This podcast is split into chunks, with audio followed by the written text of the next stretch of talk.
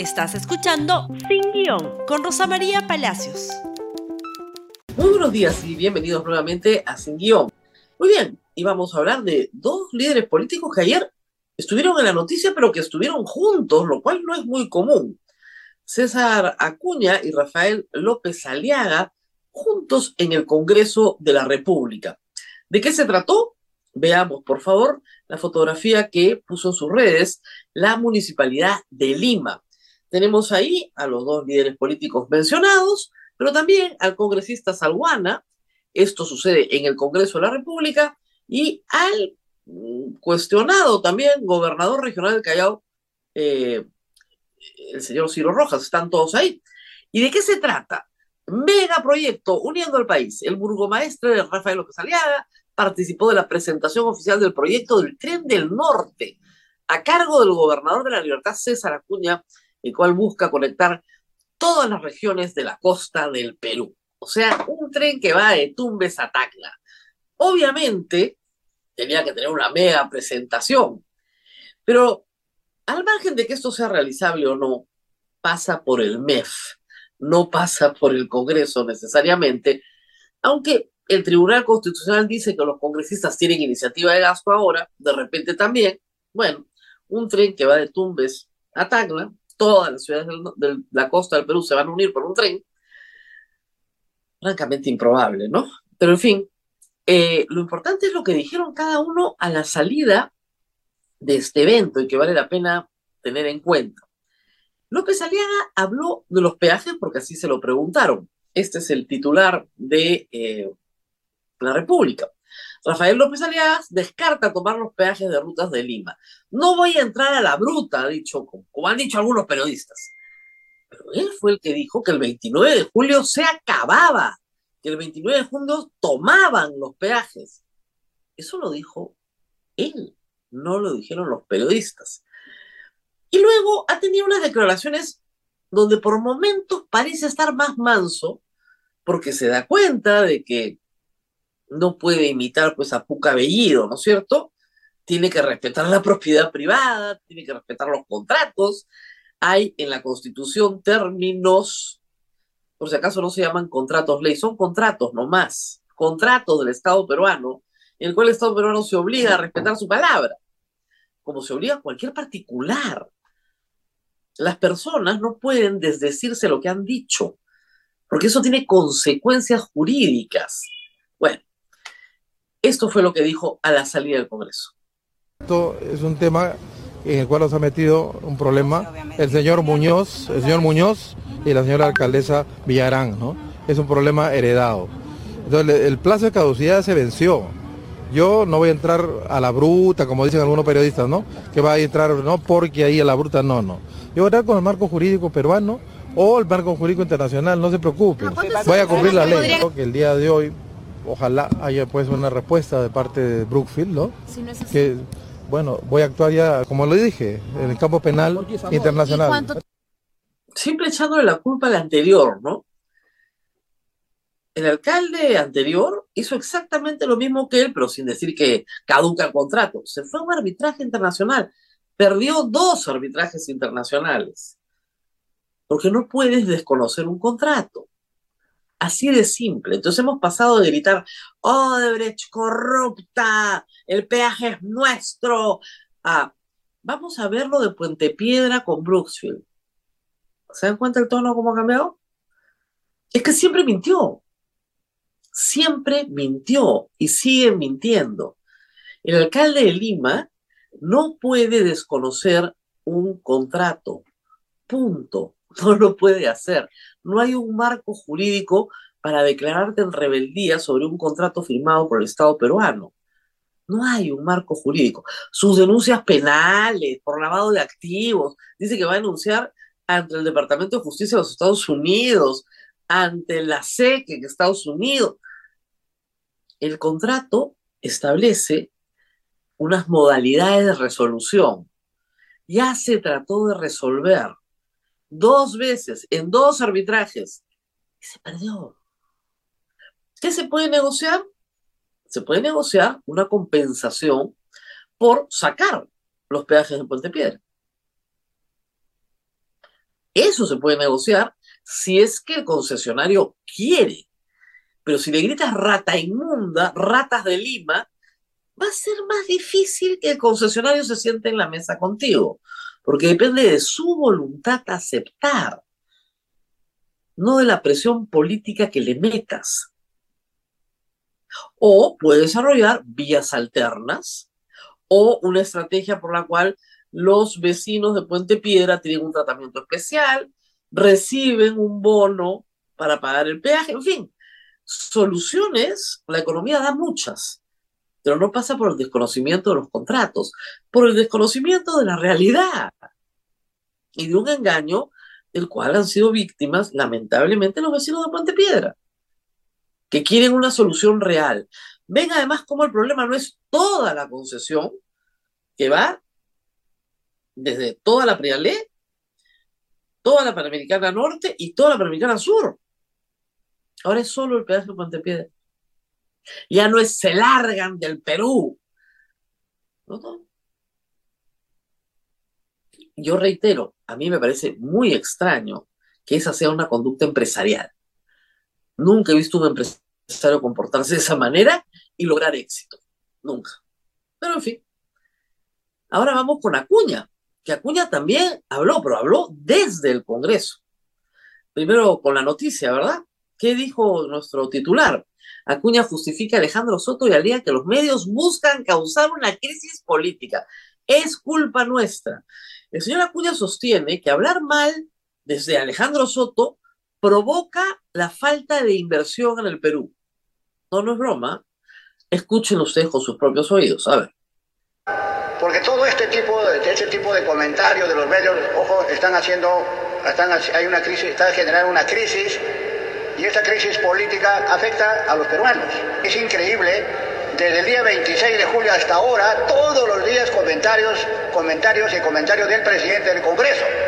¿Quién está perdiendo? Está perdiendo el país, porque este tipo de comentarios no ayuda para que haya inversión.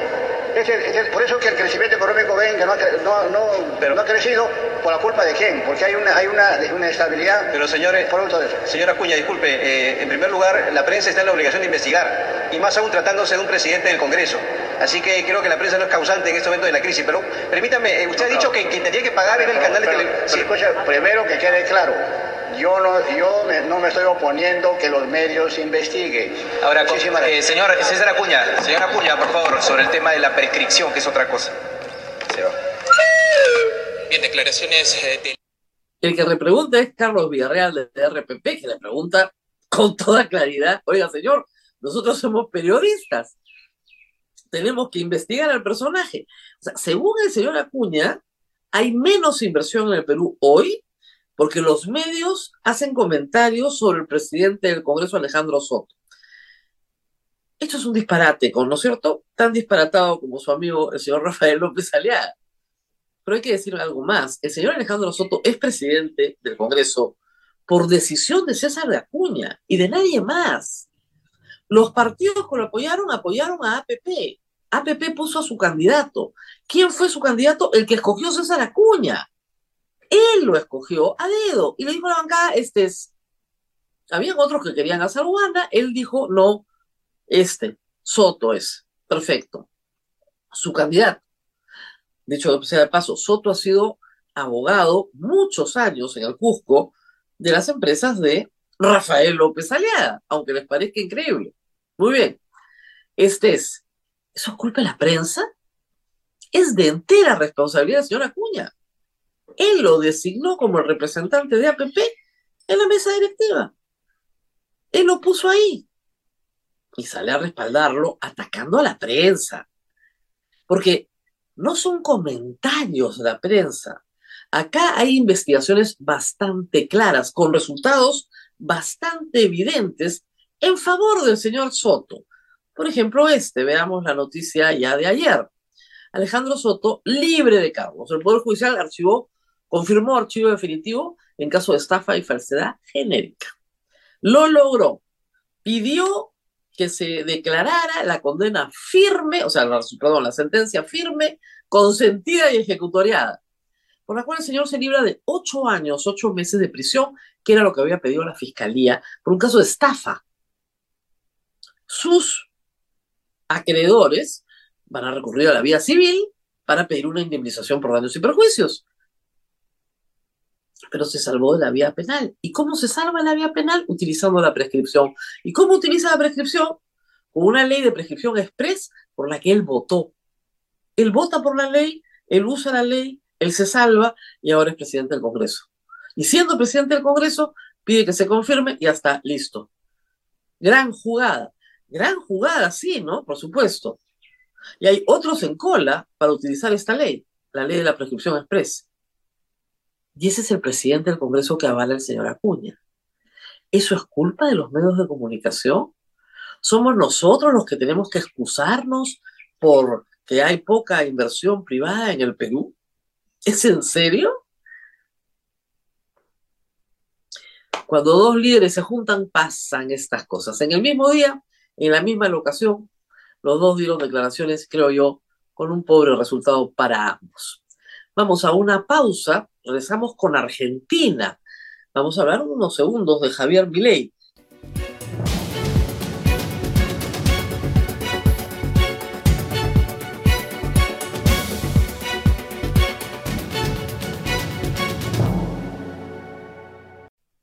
bueno, ha causado un revuelo en la región el triunfo del el político Javier Milei, eh, candidato presidencial del partido Avanza Libertad.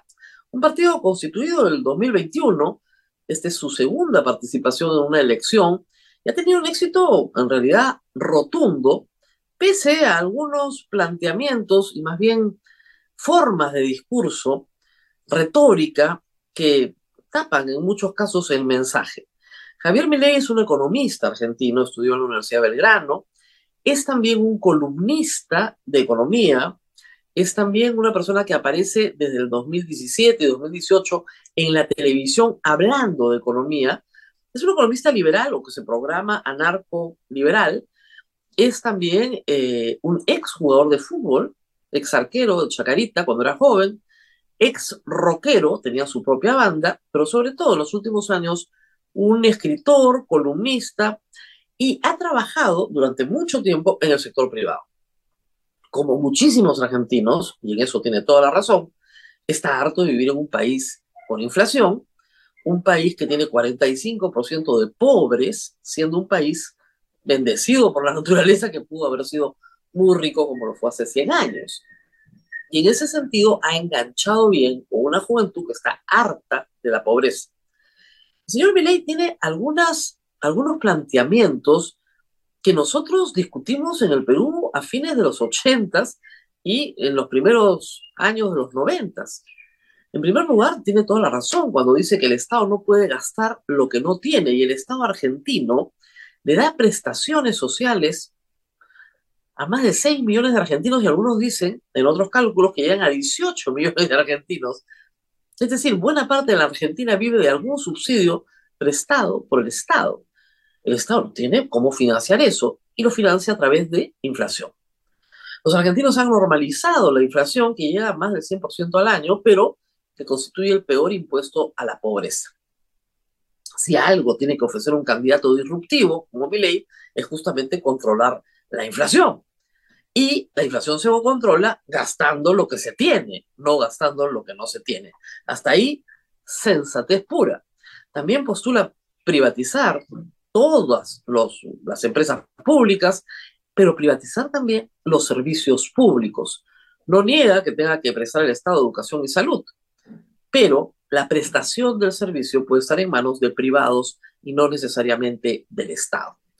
Para llevar a cabo el control de la inflación, postula la dolarización de la economía, lo cual tiene, hay un debate sobre el tema, Ecuador lo ha hecho, pero te expones a los shocks que Estados Unidos pueda tener, porque ese es el Banco Central que vas a tener, dado que él plantea cerrar el Banco Central de Reserva argentino. Más bien dijo en algún momento ponerle una bomba, porque la retórica que tiene, como digo, aplasta el mensaje. Hasta ahí parece una respuesta liberal lógica frente a problemas gravísimos causados básicamente por eh, el peronismo. El peronismo que ha estado en el poder desde siempre en distintas vertientes. Pero tiene otras cosas bastante polémicas en su discurso, como armar a todos los civiles, tengo acá algunas también, eh, promover la venta de órganos, dice que es un mercado como cualquier otro, no se opone a la prostitución, no se opone a la inmigración, siempre que no le cueste nada al Estado y tampoco se opone a legalizar las drogas. Hay una mezcla de esta liberalización de todo con una oposición a la educación sexual integral, una oposición al aborto, establece que promovería un plebiscito para revertir la ley que sí liberaliza el aborto, pero sí creo, obviamente, en la libertad de comercio. Libertad de comercio que en el Perú tenemos desde los noventas. Para nosotros no es nada sorprendente lo que propone porque lo tenemos hace muchísimos años y es la fuente de prosperidad. Y si en la Constitución argentina tuvieran los capítulos, el capítulo económico que tenemos nosotros y el diseño de BCR que tenemos nosotros, probablemente no tendría que cerrarlo. Tal vez ahí tendría que mirar algo el candidato Milei. Pero sin embargo son las formas. Su lenguaje es sumamente vulgar y tiene además eh, mucho éxito por eso. A la juventud le gusta este lenguaje duro, donde manda con groserías a todo el mundo, a todas partes. Y este fue el resultado de la elección el día domingo. Estas son las pasos, las que nosotros tendremos pronto, espero, primarias abiertas, simultáneas y obligatorias. No son las elecciones generales que son en octubre, son las que definen quiénes son los candidatos. Y en este caso estos son los candidatos presidenciales. Gana Bullrich sobre la reta, pero Juntos por el Cambio tiene 27.57. Este es el partido de Macri, la oposición a Fernández y el partido de los Kirchner tiene, ¿no es cierto?, 25-48, gana Sergio Massa, actual ministro de Economía. Pero sobre esos ganadores, eh, Avanza Libertad tiene solo un candidato, que es Milei, tiene 32.57, lo cual es notable, notable para una primera vuelta y para un político que eh, entra por primera vez, irrumpe. En eso se parece a Alberto Fujimori.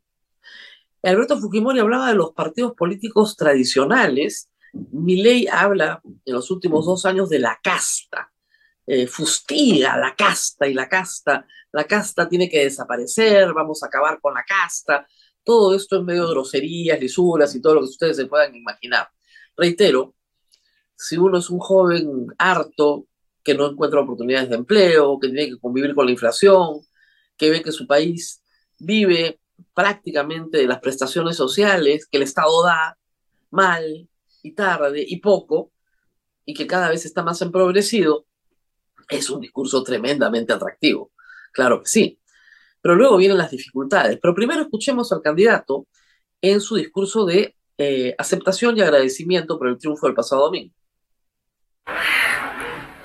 Quiero darles las gracias a todos los que vienen apostando desde el año 2021 en crear un proyecto liberal con proyección nacional y que llegue a ser gobierno. Además, también quiero darle las gracias a todos los que se fueron sumando durante el año 2002-22. Y así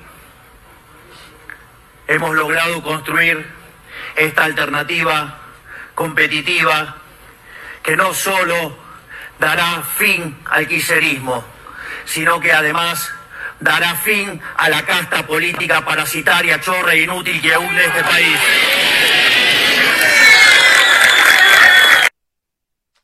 Y hay que decir que el candidato, economista, como les he dicho, es también escritor, columnista, se acusó de plagio en sus columnas, él dijo que solo estaba reproduciendo a los clásicos y que no creía en los derechos de autor, cosa incompatible con un liberal que cree en el derecho de propiedad, comienza a tener muchas contradicciones en su discurso. Eh, tal vez lo más polémico fue la venta de bebés, se excusó, dijo que no había sido bien interpretado, que en realidad se, se refería a un hipotético mercado dentro de 200 años que no existe hoy. Eh, lo de la venta de órganos no le gusta visitarlo, pero lo mantiene. Y por supuesto cree en una reducción del aparato estatal, no solamente de su gasto, sino del aparato mismo, lo cual puede hacerlo caer en también enormes contradicciones en el futuro.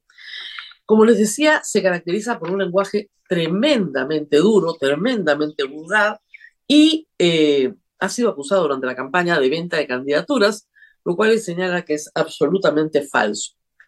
Sin embargo, vamos a ver un pedacito de una intervención sobre por qué quiere ser presidente y ustedes podrán apreciar el tipo de lenguaje que tiene. Javi, ¿para qué vas a ser presidente?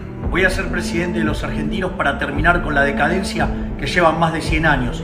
Voy a ser el presidente que ponga de pie la Argentina y siente las bases para que Argentina en 35 años vuelva a ser la primer potencia mundial. Ministerio de Turismo y Deporte, afuera.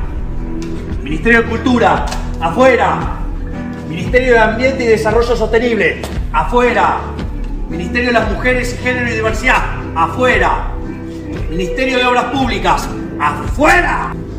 Ministerio de Ciencia y Tecnología e Innovación, algo bien del sector privado. Nada bueno salió del sector público, afuera. Ministerio de Trabajo, Empleo y Seguridad Social, afuera. Ministerio de Educación, Adoctrinamiento, afuera. Ministerio de Transporte, afuera. Ministerio de Salud, afuera. Ministerio de Desarrollo Social, afuera. Se acabó el curro de la política. ¡Viva la libertad! Viva la libertad, carajo. Más o menos ese es su discurso. Eh, reitero, reducir el gasto público en Argentina es una necesidad, pero imperiosa. No necesariamente reducir el aparato del Estado, no es lo mismo, pero en fin, ahí están las disidencias. Sin embargo, es en la vida personal del candidato y en algunas de sus contradicciones y en su retórica donde hay mayores problemas.